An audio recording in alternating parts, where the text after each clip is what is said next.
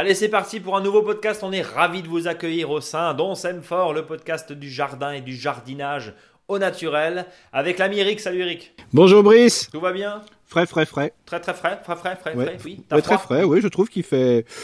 C'est pas le top de la réjouissance euh, au soleil. Hein. euh, là, là, on Et bon, en garde, même temps, on est encore en hiver. C'est quand hein. le printemps, au fait? ouais, complètement, non, mais c'est C'est quand le printemps? Bientôt. Ok, le 21, le 22, on sait jamais. Ouais, c'est par là. Dans quelques jours. c'est voilà, c'est ce week Euh, mon cher Eric, oui c'est ça, normalement ce week-end. Vous qui nous écoutez très nombreux, mon cher Eric, tu es conseiller en jardinage naturel auprès des collectivités locales. Et comme chaque semaine, on va parler évidemment semis, on va parler plantation, parce que la lune change de cycle. On sera en lune descendante à partir du 22 mars. Donc ça veut dire euh, des journées soles. hein. Très sol, va voilà. planter, on va repiquer, on va en parler dans, dans un instant. Et Mhm. puis un peu de technique comme chaque semaine, avec notamment un, un dossier pralinage. Alors je sais pas si c'est comme ça qu'on peut dire, mais en tout cas, on entend souvent parler de ce pralinage, Eric, mais on ne sait pas forcément ce que c'est. On entend souvent, oui, il faut mettre de la bouse de vache, mais bon, c'est un peu compliqué de praliner avec la bouse de vache parce qu'on n'en a pas forcément sous la main. Euh, toi, je sais que tu as d'autres techniques, notamment avec de l'argile, par exemple, et ben on va en parler dans un instant. C'est ça. Et puis, juste auparavant, j'aimerais évidemment saluer nos très nombreux auditeurs et tous ceux qui nous envoient euh, monts et merveilles et en tout cas euh, euh, des mots d'amour, des mots de tous les jours, c'est bien vrai. Et notamment, tiens Nathalie, et je, je vais euh, introduire la question de Nathalie. Merci pour le nouveau podcast, il est super. Comme d'habitude, je cite, après les louanges d'usage, voici ma question, parce que évidemment, on avait dit la semaine dernière qu'on répondait que aux questions entourées de louanges, hein, évidemment. Plus sérieusement, avez-vous des conseils pour avoir du beau persil productif, si possible toute l'année ou le plus longtemps possible? Faut-il le ressemer tous les ans? À quel moment Et quels soins lui apporter pour qu'il reste bien vert ce persil Euh, Eric, qu'est-ce qu'on peut répondre à Nathalie? Alors déjà, le persil que- qui est le plus beau, c'est celui qu'on sème pas. Donc, euh, c'est-à-dire que globalement, quand vous avez du persil au jardin, euh, même si c'est euh, quelques brins là qui sont pas très très jolis, ce que je conseille souvent, c'est de laisser fleurir. Une fois que le persil fleurit, ben, vous en avez un peu partout dans le jardin et il va se, se semer à des endroits, je dirais, où souvent il se sent bien, donc il va germer à un moment où il se sent bien, donc vous aurez toujours du persil. Donc moralité, quand vous avez persil, laissez au moins 10% de vos, vos persils pour qu'ils puissent se ressemer tout seuls. Et Donc vous les laisser monter en graines, c'est ça? Oui, c'est ça, monter en graines. Et comme le, la graine de persil, elle va tomber sur le sol vers le mois d'août, euh, août et septembre surtout, il va avoir le temps à, ce- à cette graine qui est très dure euh, de pouvoir bien se ramollir et elle va germer quand elle a envie. Et si elle le germe, c'est qu'elle sera vraiment bien dans son espace. Alors, bien sûr, c'est pour ceux qui n'ont pas de persil. Ouais, c'est ça la Faut bien question que commencer. poser. Ouais, ben oui. Alors vous avez deux solutions. Soit vous achetez déjà du persil qui est déjà en pot. Euh, là, souvent les professionnels vous en proposent de belle qualité. Donc qu'est-ce que vous faites? Ben, Vous en prenez par exemple trois pots et un, un pot sur les trois, ben, vous le gardez l'autre pour vraiment le laisser bien pousser et le laisser semer. Ou vous pouvez directement semer, euh, je dirais, en pleine terre. Là, vous pouvez le commencer sous abri. Alors l'idéal pour ce persil, c'est de le mettre au congélo pendant au moins une, nuit.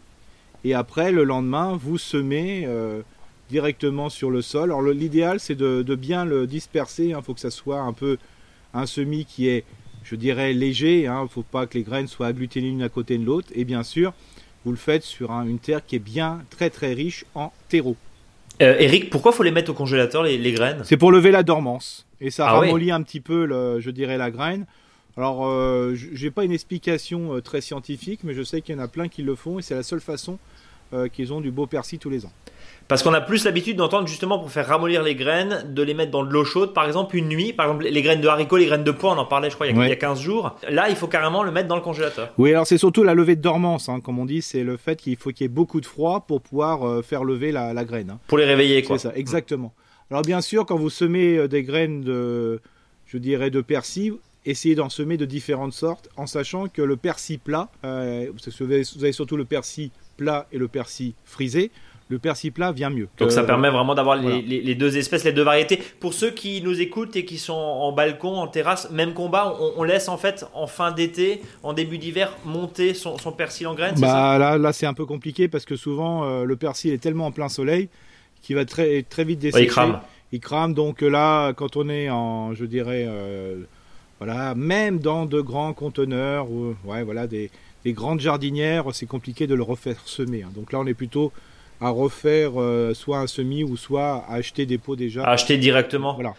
Euh, dernière question, peut-être dans ces cas-là, si on est plein sud, c'est peut-être pas la peine de l'exposer. En tout cas, quand en juillet, août, Mm. septembre, quand il y a des fortes chaleurs, il vaut peut-être même mieux le faire pousser directement dans un pot euh, dans la cuisine, c'est ça? Euh, non, là, c'est du mal quand même aussi. hein, là. Je veux dire, euh, mieux vaut le mettre un petit peu à l'ombre, hein, c'est sûr, mais des fois à l'intérieur. Mais plutôt en extérieur par rapport à l'intérieur? Ah oui, plutôt à l'extérieur quand même. Par contre, le basilic, et puis on en parlera progressivement parce qu'on va aussi commencer tout doucement les, les semis d'herbes aromatiques pour ceux qui, pour les, pour les plus courageux, j'allais dire, parce que c'est vrai que c'est pas forcément facteur de réussite tout le temps. hein, c'est un peu Mhm. compliqué des fois à, à faire lever, notamment le persil. On, on est d'accord que le basilic, ça c'est une plante qui s'accommode quand même très très bien, même si elle est cultivée, même dans la cuisine. Alors, ce qui est toujours l'idéal, c'est de le faire à l'extérieur et on peut le rentrer. Oui. Et le rentrer. Voilà. Bon, d'accord. Et en là, tout le, cas, et là, le basilic, par contre, là, faut pas. Voilà, on a le temps, hein. Pas avant Oui, le, oui, le non, mais je- parce que là, oh là là, oh, Oh là. J'étais. Et n'oubliez pas aussi pour le basilic, hein, parce que je le dis parce que souvent on nous écoute pas, hein, des fois. hein. Euh, si vous achetez du basilic euh, déjà germé, hein, c'est-à-dire qu'il fait déjà soit en petites feuilles, mais c'est surtout en grosses feuilles qu'on l'a. hein, euh, c'est qu'avec un pot de basilic, vous pouvez faire jusqu'à 3 à 4 mètres euh, linéaires de basilic dans votre jardin, hein, quand vous l'enlevez du pot. Parce Oui, parce que c'est chaque fois des pousses. Il y a tellement de plantules Ouais. que euh, là, une plantule, en principe, il faudrait la mettre tous les 15-20 cm. Alors vous imaginez qu'il y en a une centaine dedans, des fois. euh, donc euh, voilà, même si vous les regroupez par 4-5, voilà, 3-4 mètres. et, et après, c'est plus du, du basilic, je dirais, que vous avez, c'est carrément un arbre à basilic. Bon, en tout cas, merci pour ces conseils. On aura l'occasion, bien sûr, Oui, de, là, bien de sûr. reparler de ces, de ces plantes aromatiques. Si vous aussi, vous voulez vos, vos 10 secondes de gloire, comme Nathalie, euh, j'allais dire dans, dans ce podcast, n'im- n'importe quoi, bah, n'hésitez pas tiens, à nous laisser vos messages sur Instagram, sur Facebook, euh, en commentaire de notre blog, hein, monjardinbio.com slash blog, ou tout simplement nous envoyer un email.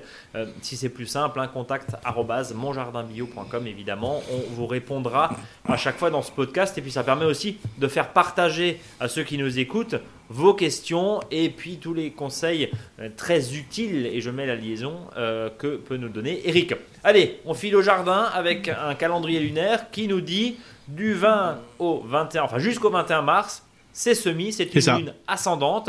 Alors là, on continue un petit peu ce qu'on s'est dit la semaine dernière, Eric. Oui, là, on continue. Et n'oubliez pas que la plupart euh, là, des semis se fait quand même à l'abri, c'est-à-dire un petit peu au chaud, hein, et notamment euh, pour tout ce qui est laitue. Euh, là, c'est important. Et puis aussi les radis roses, les navets, les carottes, hein, bien sûr, les carottes qui poussent euh, très rapidement, ce qu'appellent les, les carottes marché de Paris. hein. J'en ai encore vu là. je me suis baladé dans des, chez des spécialistes de- du jardinage, et c'est vrai que les carottes très précoces comme ça, les carottes marché de Paris ou grelot, on en trouvait très peu. Et là, par joie, euh, j'en ai vu un peu partout. Donc euh, voilà, on peut en trouver facilement. Euh, je vous invite à en acheter, c'est vraiment très très sympa. Ensuite, bah là, on peut encore aller semer des tomates, mais bon, les poivrons, les aubergines et les piments, c'est un peu trop tard. si on veut avoir rapidement quelque chose. Alors, comme il fait pas très chaud, n'oubliez pas de mettre un peu de chauffage chez vous. C'est pas comme chez moi. Euh, Oui. Parce que sinon, les tomates ont du mal à pousser. Mais ça vient quand même. Si ça pousse chez moi, ça peut, pas, ça peut pousser partout. Donc il y a- ça, c'est important. Ensuite, en pleine terre, euh, c'est le bon moment euh, de semer. alors surtout si on est euh, un peu plus au sud de Lyon, hein, je dirais. donc toute la partie, je dirais, sud et sud-ouest. Donc là, il n'y a pas de souci pour tout ce qui est carottes aussi. À condition, bien sûr, que le sol soit bien essuyé. On continue les fèves, les pois, les petits pois. Euh, voilà, ça c'est encore euh, bon. Mais là aussi, hein, euh, je vous le dis plutôt, euh, attendez plutôt 4-5 jours, même si c'est un peu plus tard, pour semer tous ces graines, parce que si c'est le terrain est gras, c'est même pas la peine. Quoi. Alors attends, tu dis quoi à- aux, gens, aux personnes comme moi, pour le coup, qui ont semé mercredi dernier et depuis il fait entre, allez, il fait 10 la journée, mais il fait euh, 0 degré la nuit. C'est grave, docteur? Non, c'est pas grave, c'est surtout quand on le sème le problème, parce que on va, le- si la terre était bien, je veux dire, Oui, non, bien sûr, sur, sur une terre légère, évidemment, et terre- sèche, on est Voilà, d'accord. Il n'y avait pas de Ouais. souci, mais alors travailler de la, du, la- du sol humide, ça fait des pâtés, c'est Oui, c'est ça pas fait bon, des pâtés, ça fait en plus des boules, euh, ça fait des, des bulles d'air en plus en dessous des fois. Non, et puis bon, ça, ça bousille le sol. euh, Bon, bah non, on en fait pas, on en fait rien. Mais par contre, tu es d'accord que, on- enfin, rassure-moi, Eric, rassure-moi, je t'en prie. Euh, petit pois, épinards éventuellement et, et, euh, et radis qu'on aurait semé dans des bonnes conditions avec un petit peu de pluie et de la fraîcheur hivernale, notamment la fraîcheur matinale, c'est pas grave, le petit pois. Mais non, mon, mais non, mon, mon- mon cher Brice, je vous être forcé de l'ach- d'acheter une petite palette chez Casgrain parce que vous aurez pas de petits pois cette année. Non, non, mais non, horreur. pas du Moi, tout, pas du tout. toi. Mais non, on plaisante, on plaisante. Non, ça craint pas, quoi. Non, mais ça craint pas. Bon. Euh, bon, donc ça c'est pour les semis. Encore une fois, les tomates, bon, aubergines, bon, poivron, piment, c'est un peu tard. Les tomates, on peut, encore une fois, tu, tu le dis souvent, on peut quoi qu'il arrive, de toute façon consommer des tomates jusqu'en septembre, octobre, voire début novembre. Bah oui, y a pas de souci. Euh, hein. Donc on, on récupère et on rattrape largement. Ouais. Évidemment, le retard, et on passe un, un- un clin d'œil à Jean-Pierre, hein, qui, euh, j'en parlais juste avant de Bien démarrer sûr. Non, on, dit, on, dit, on dit rien, on dit rien.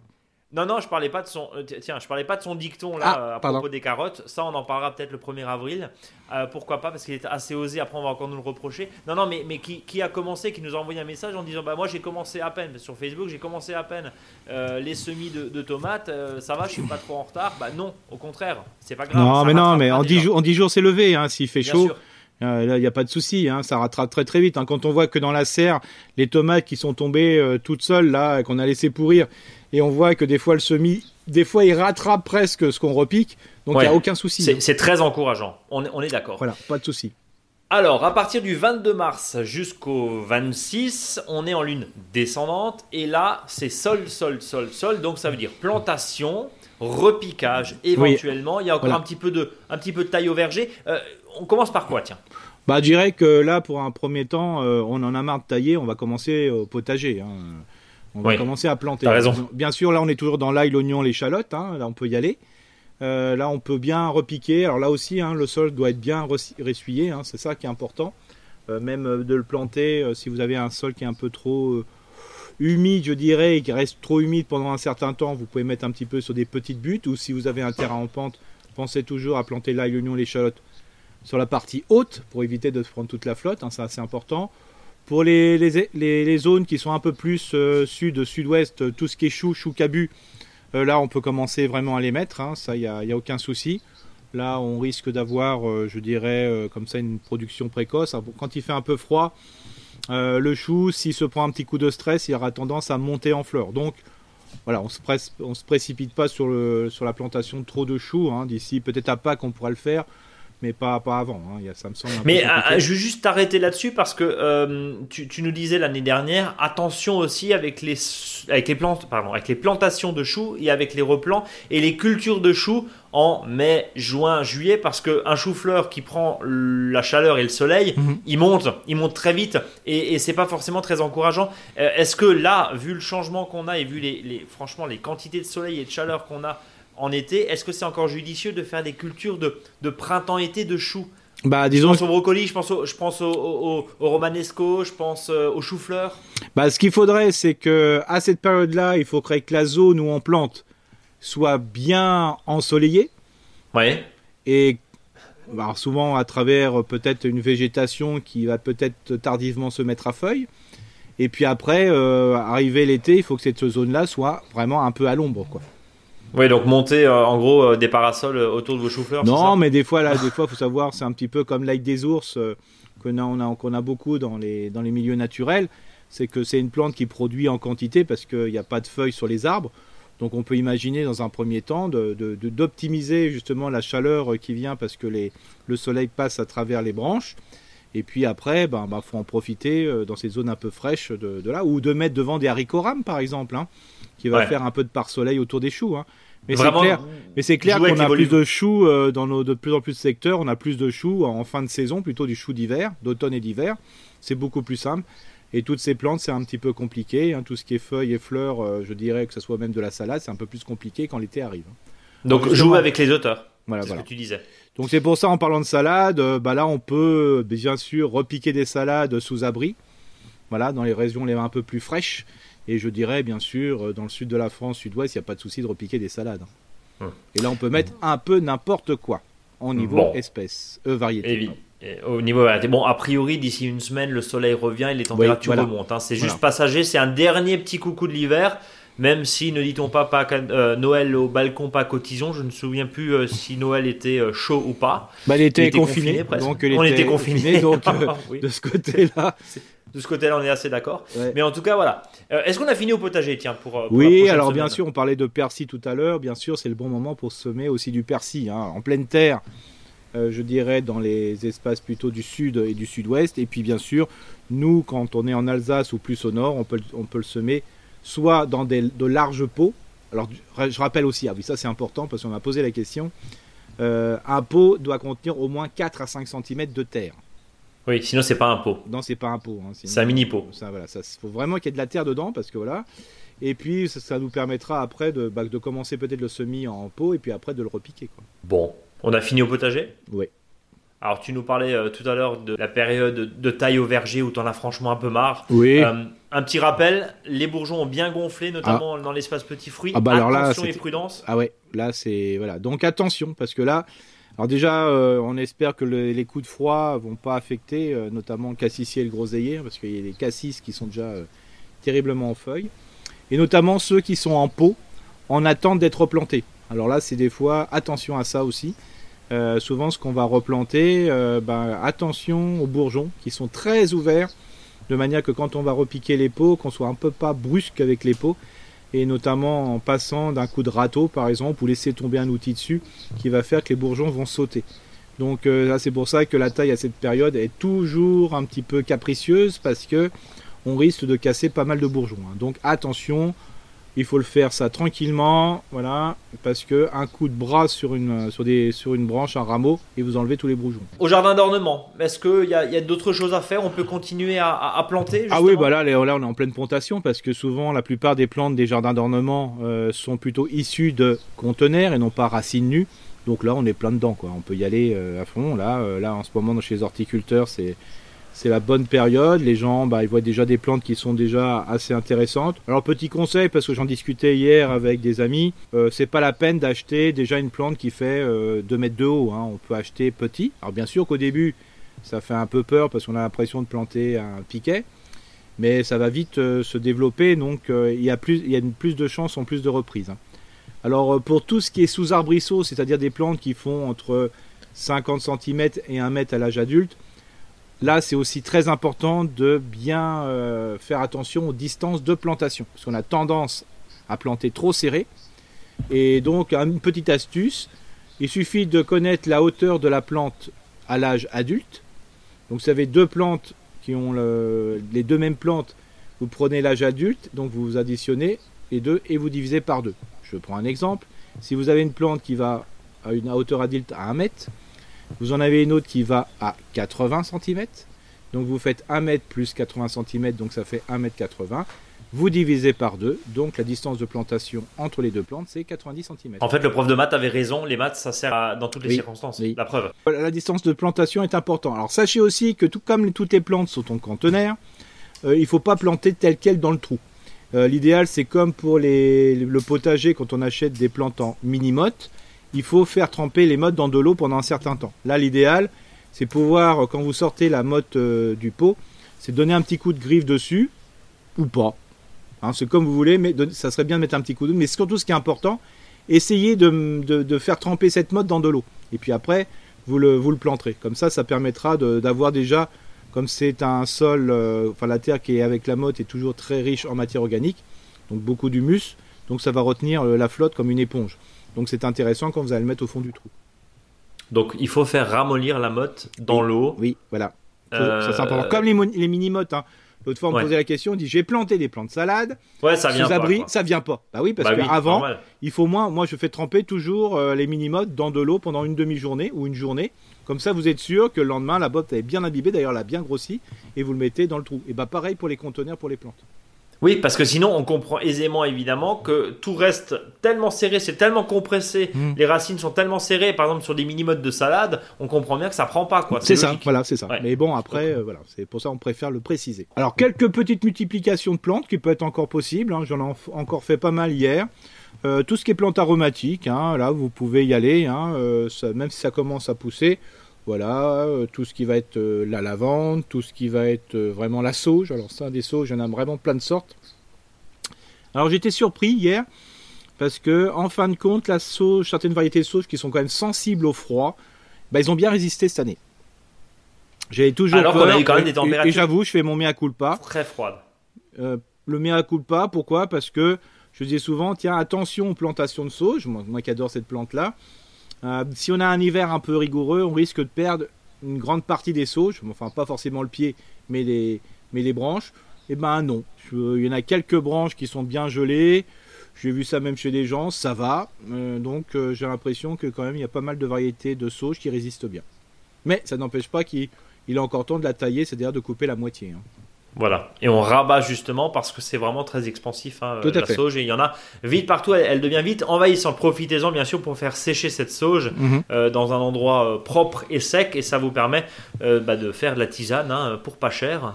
Et c'est toujours agréable une tisane de sauge. Eric, on est d'accord? Oh oui, oui, ça, ça a été toute ma, toute ma jeunesse. Toute... Oui, mais toi tu l'as fumé la sauge. Mais Non? C'est les sauges qui peut, hein, oui. Sauge qui peut. Mm. Oui, c'est ça. Euh, alors, on va parler du dossier de la semaine, on va parler du pralinage, justement. Alors, on entend beaucoup parler autour du pralinage, pousse de vache ou pas, terre ou pas, quelle terre, etc., etc. Quel est ton avis, toi, spécialiste? Déjà, ça sert à quoi le pralinage? Bah, le pralinage va permettre euh, facilement, c'est-à-dire euh, de que la plante puisse faire surtout plein de radicelles, parce que comme ça sera une terre qui sera bien imbibée d'eau et qui sera très fine, ça va favoriser le démarrage des radicelles. En plus, il y aura pas mal d'eau, ça va éviter de la dessécher. Donc ça, c'est important. Et puis en plus, euh, il faut savoir que quand on déterre une plante et qu'on la repique, euh, on crée des blessures. Et donc le pralinage va faire ce qu'on appelle un cataplasme, comme nous on peut le faire avec de l'argile euh, pour soigner des plaies. Donc voilà, ça c'est vraiment très intéressant. Et enfin, ce qui est vraiment très bien, c'est que ça va permettre d'éviter ces espèces de bulles d'air et de trous d'air que quand on plante des fois et qu'on a mal tassé le sol, on peut avoir, et on sait très bien que quand il y a de l'air près des racines, il n'y a pas émission de nouvelles racines. Oui, parce que forcément, une- ça fait une poche d'air, donc on Ouais. peut comprendre que la racine, bah, elle sait pas trop où aller. Alors, comment on fait son pralin soi-même, Eric? Bah, c'est facile. Alors l'idéal c'est les, les taupes. Alors bien sûr on prend pas une taupe et on la, on la dilue dans, un- dans un pot, hein, c'est attention. Ouais, une taupe pour précisé. 10 litres d'eau? Non, pas du tout. Pas non, du tout. C'est une taupinière, donc on prend la terre de taupinière, euh, qui est souvent une terre fine, qui est une terre qui vient un peu plus profondément que la, la surface. Euh, Ouais. Donc elle est plus riche euh, en argile. Et donc cette, pierre cette terre-là, on la met dans de l'eau tout simplement. Et on remue voilà, un certain temps, tant que ça ne devient pas un pralin, et tant que quand on plonge les doigts dedans, ça ne colle pas aux mains. Alors bien sûr, si on va faire, euh, je dirais, du pralinage sur des arbres fruitiers, ben, on va prendre une poubelle. Ça, ça me semble important pour que... Mais pour tremper l'arbre dedans, quoi, voilà, pour que ça soit Ouais. voilà, vraiment, et puis parce qu'en principe on le trempe et on le laisse dedans moins pendant 15-20 minutes, de manière que voilà, toutes les parties euh, des racines qui ont été coupées et du chevelu racinaire qu'on a laissé euh, puissent bien s'imbiber. Mais par contre, si on le fait justement avec les fameux choux, euh, là quand on des fois on a repiqué des choux ou repiqué des salades, ben, on peut praliner les racines. Alors là, on le met simplement dans une boîte à fromage blanc, ça suffit largement. Et donc le principe, c'est que vraiment cette colle, cette pâte euh, tienne bien, euh, je dirais, sur les doigts. Et si on peut le, ça tient bien sur les doigts, ça va bien tenir sur les racines. faut mélanger de la terre de jardin, éventuellement, je crois, un peu de compost aussi. hein. oui, Euh, voilà, c'est ça, c'est intéressant. Dès qu'on a un peu de matière, euh, je dirais, si on a que de la taupinière, on prend que de la taupinière. Mais si on a un compost, alors qui est bien euh, décomposé, et surtout, vous pouvez le tamiser. Comme ça, ça fait des éléments fins. C'est ça qui est important, c'est les éléments fins.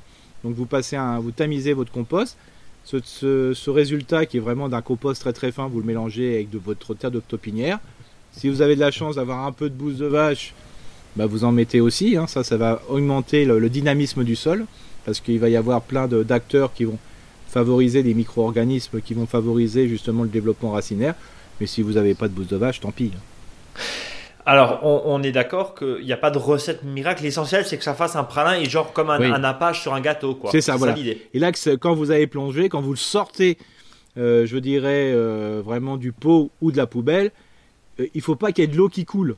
Il faut Oui, que ça faut soit vraiment vraiment, que ça, faut ça vraiment que colle. ça tapisse. Voilà, ça tapisse. Et après, quand on a praliné, surtout n'arrosez pas. C'est ça l'intérêt. Bon. Parce que sinon, Eh si ben. vous arrosez, vous enlevez. Oui, on dilue quoi. C'est, On on, dilue, on voilà. dilue et on Voilà. lessive, Voilà. évidemment. Et là, euh, comme dit, alors pour l'instant, pour tout ce qui est chou, tout ce qui est salade que vous repiquez, c'est pas la peine de couper les feuilles parce qu'il fait froid. Mais euh, d'ici euh, un mois, un mois et demi, quand vous allez faire, là vous allez en ce moment peut-être semer, vous allez semer vos, je dirais vos plants à repiquer. Quand vous allez repiquer, coupez les feuilles pour éviter justement qu'il y ait trop d'évapotranspiration suite à un excès de feuilles par rapport aux racines. Mais pour l'instant, vous pouvez laisser tel quel. Comme le poireau, en fait, on, habille salade, la, voilà, ça. salade, c'est-à-dire ouais, on supprime des feuilles on supprime des racines. des racines. ouais. Est-ce qu'on a fait le tour, Eric? Bah là, un petit point sur les choux, hein, ce qui est important. Ne repiquez pas vos choux s'ils ont que une ou deux feuilles. Comme la salade, attendez qu'il y ait un petit peu de feuilles quand vous les repiquez hein, pour que ça ait un peu de vigueur. Faut pas être trop pressé, quoi, c'est Voilà, faut, faut quand même le faire. Et puis surtout bien respecter les distances de plantation, que ce soit les salades ou les choux. Alors la petite astuce, c'est toujours de entre deux choux de planter, repiquer une salade. Donc ça, comme ça, ça permet d'optimiser le- l'espace et la salade va pousser- beaucoup plus vite que le chou. Donc euh, une fois que les choux vont grandir, il y aura longtemps que vous aurez récupéré la salade. Bon, donc tous les 50, un chou, et entre les choux, une salade. C'est ça. En plus, ça permet, alors ça on en a parlé, euh, mais on aura l'occasion évidemment de revenir là-dessus, ça permet aussi avec les grandes feuilles de chou de faire de l'ombre pour la salade, et quand ça cogne pas mal en juillet-août, c'est quand même une bonne idée. Complètement. On est, on est plutôt d'accord là-dessus. Merci Brice. Eric, Oui. mais je t'en prie, à votre service, comme dirait l'autre. On va passer au faux dicton du jour, forcément. Alors celui-ci est plein de subtilités parce que tu m'en as parlé avant. je, je te laisse, je te laisse le dire. Alors quand un jardinier manque de choux, il repique de la monnaie du pape et sème des corbeilles d'argent. Voilà, beau. avec un accent, c'est encore mieux. Yo, bon. c'est bon. Bah, je peux vous le faire avec Hein, l'accent. manque hein, de si choux. Oui, j'ai plus de choux. On dirait Garcimore. Tiens, une, imitation, une fausse imitation de Garcimore. Ouais, c'est vrai.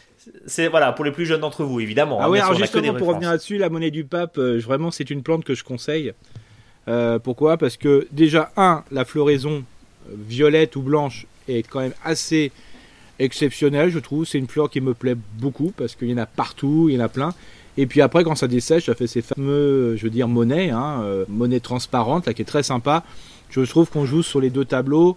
En plus, on n'a pas besoin de la repiquer, ça se ressème tout seul. Et, et la corbeille d'argent, c'est quoi du coup? Bah, la corbeille d'argent, c'est une plante de rocaille, alors là qui est même un petit peu, je veux dire, exubérante, elle a tendance à être un peu envahissante. Mais si vous avez des zones qui sont difficiles d'accès ou vous n'arrivez jamais à les entre- entretenir, bah, je, vous, je vous invite à mettre corbeille d'argent. Et vous pouvez mettre aussi, rajouter sa cousine, la corbeille d'or, qui est une fleur assez jaune, qui est vraiment très intéressante aussi. Bon, tout ça une histoire de corbeille en tout cas. C'est ça, Euh, une plante de rocaille hein, pour le coup. complètement. Bon, Eric, on va s'arrêter là. Bien sûr. À toutes celles et ceux qui nous écoutent, évidemment, de continuer à, bah, commenter, à partager ce podcast, à nous noter dans ces applications de podcast préférés, hein, Apple, Deezer, Spotify, etc. Euh, D'ici là, nous, on se donne rendez-vous la semaine prochaine, évidemment, vendredi, pour un, pour un nouveau podcast. Et puis, en attendant, Facebook.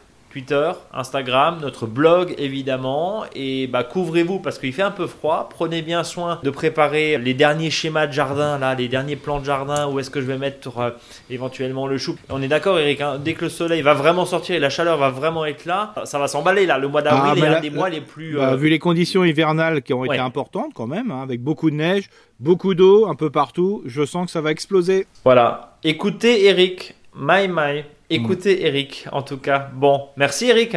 Bonne journée. On se donne rendez-vous la semaine prochaine. Et puis tiens, il y a un petit clin d'œil aussi. La semaine des alternatives aux pesticides à partir de samedi. hein. C'est bien ça dans, dans tout le pays. hein. C'est ça. C'est un peu compliqué parce que bon, il y avait des animations, toutes ne sont pas forcément euh, maintenues vu le contexte sanitaire, mais il y a, il y a des webinaires, notamment renseignez-vous, hein, semaine des alternatives aux pesticides, vous tapez ça sur un moteur de recherche et puis euh, vous regardez, euh, il y, a, il y a pas mal de choses qui se font au plan local. Merci Eric, à la semaine prochaine. À la semaine prochaine.